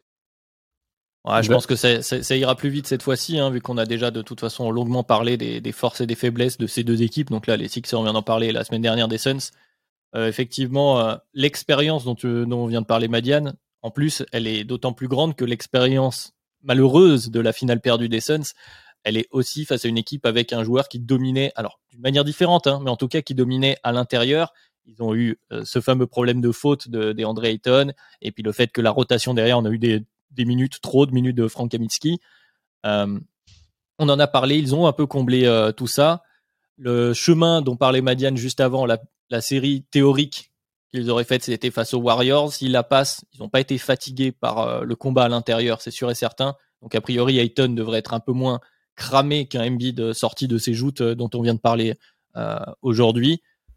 Pour moi, attention principale, et on est en train de le voir en ce moment, l'état de santé de Chris Paul, c'est toujours le problème majeur parce que je Mhm. reste persuadé, on peut me le plier dans tous les sens, le most valuable player des Suns, c'est Chris Paul et ce sera toujours Chris Paul. En tout cas, euh, pour cette année, Booker n'a pas encore cette capacité-là de métronome de, de, de cette attaque et de cette équipe, mais ils ont engendré l'expérience, comme on l'a dit, sur les ailes, même si, euh, voilà, tu peux, tu peux aller cacher tes, tes, tes meneurs Chris Paul, etc., sur les role players dans les corners de, des Sixers et envoyer les Michael Bridges et, et Mm. compagnie aller fatiguer euh, euh, James Harden. Voilà, on- tout a été dit, c'est Suns, ils ont le, le matériel, ils ont l'expérience. Je pense que là, ce sera la limite de ma théorie Sixers. Euh, mais en tout cas, c'est une série qui serait, voilà, le, le ce fameux euh, CP3 versus James Harden pour un, pour un titre NBA, vraiment. Ça il y a du drama. Je vais aller du côté des Suns aussi. Euh, J'avais parlé des trois choses à faire, je pense, pour parler des battre les Suns la dernière fois. Euh, faire en sorte que ton joueur principal ou en tout cas ta plaque tournante offensive ne soit pas défendue par Michael Bridges. Michael Bridges va scoltiner James Harden, je pense. C'est pas checké. Sortir Ayton de la raquette, je pense pas qu'il va vraiment le sortir. Euh, Joel Embiid, donc c'est pas checké. Euh, profiter des erreurs, je pense qu'il pourrait le faire, mais un sur euh, une sur trois, c'est pas suffisant. Honnêtement, ces Suns, je vais te rejoindre, Adrien. Tu me grilles tous mes arguments. Je vais arrêter de te faire parler avant moi. Euh, Désolé. Est-ce qu'on croit vraiment en Chris Paul en bonne santé sur toute une campagne de playoff C'est un peu ça on la croise les doigts, hein, honnêtement. Mais même peu chose pour Joel Embiid euh, euh, de l'autre côté. Hein. pour Embiid, oui, mais je, je vous rejoins aussi sur l'accumulation là dans, le, dans notre dans notre projection. Tu peux pas gagner quatre séries euh, comme ça, c'est pas possible. Enfin, où ça où c'est un run euh, légendaire qui qui sont capables de nous pondre. Pour terminer et éviter de passer au-dessus de leur ennemi, j'ai peu d'espoir. On a, je vous ai posé une question cet après-midi, elle est très révélatrice. Euh, j'ai posé à- aux absents combien d'équipes selon vous peuvent gagner le titre NBA cette année? Et on est sur des nombres beaucoup plus élevés que d'habitude. Enfin, moi, je suis à 6. Je suis à 6. Ah, j'ai pas Tu compté. rajoutes, Alors, rajoute pas les Bulls, toi. Non, non. euh, Alors, si. non, non, fais voir. 1, 2, 3, 4 à l'Est, c'est sûr, on en a parlé, ils sont 4 et ça, ça peut être interchangeable. Ouais, 6. C'est Ouais, énorme. hein. Ouais, pour six. moi, c'est, c'est 4 Est, 2 Ouest.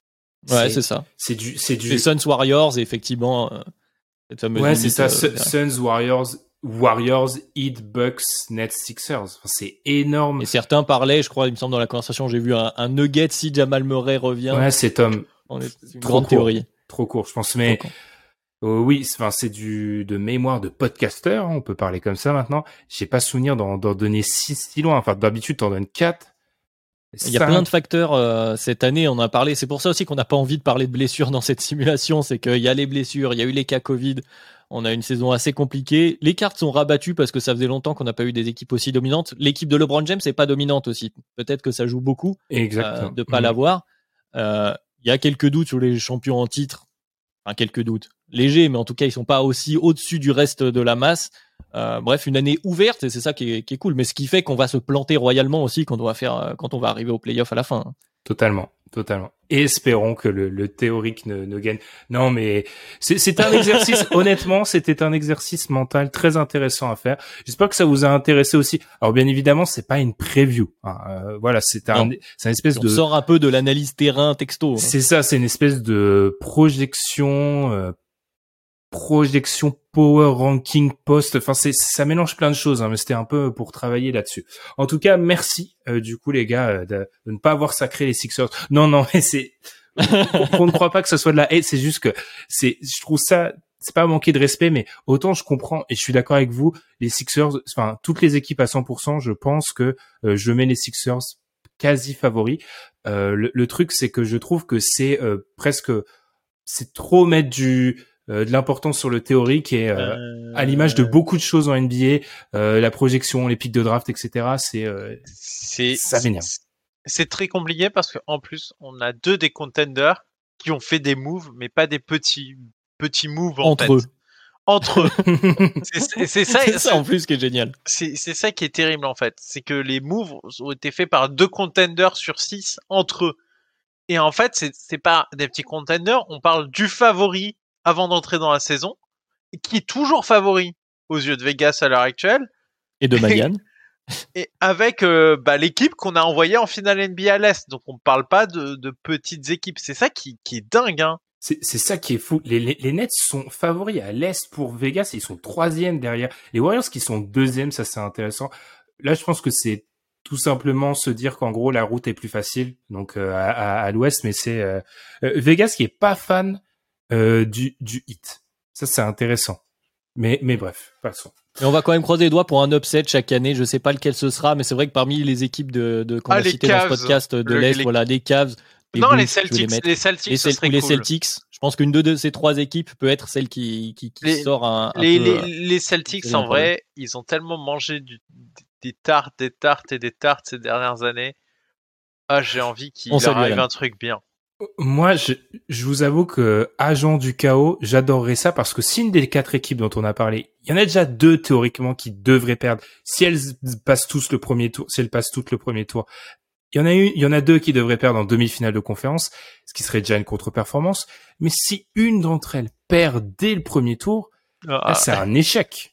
Donc ça serait, ça serait échec, drama. On rebat les cartes euh, pour la. la non euh. mais imaginons, imaginons un truc, un truc stupide parce que les Nets et peut-être au classement. On n'a plus trop le temps, mais vas-y, euh, vas-y. on est, on est en roule. Mais en fait, par exemple, les Nets, qui est pas très bien embarqué là en termes de classement, un échec des Nets avec Kevin Durant. Il y a l'excuse du trade de mi-saison maintenant. Euh, et de cette saison je, je suis en train de me dire qu'elles ont toutes une excuse, donc ça, ça passerait pas. Genre le, le, le, hit, c'est trop structuré pour qu'ils qu'ils cassent tout. Les Bucks se diront ouais bon on a gagné le titre l'année dernière. Les Nets c'est les Sixers diront ouais on a joué six semaines ensemble et les, les Nets aussi et puis on n'a pas eu Kyrie. Puis... Ouais voilà. Bref. Ah, par contre l'équipe qui va casser c'est le Jazz selon nos prédictions. Ah. Rendez-vous cet été Madiane. Exactement, c'est la meilleure manière de terminer ce podcast que vous pouvez écouter sur toutes les plateformes N'hésitez pas, 5 étoiles sur Apple Podcast, 5 étoiles sur Spotify. Abonnez-vous sur euh, YouTube si vous voulez nous voir ou nous écouter aussi. Vous pouvez faire les deux. Et puis nous, on va se retrouver la semaine prochaine. Un peu moins de théorie, plus de terrain, je pense, la semaine prochaine. promis, on respectera le chrono. Ouais, là, là, c'était euh, freestyle. Euh, du coup, merci Adrien, merci Madiane, et on se retrouve la semaine prochaine. Salut. Ciao. Tchuss.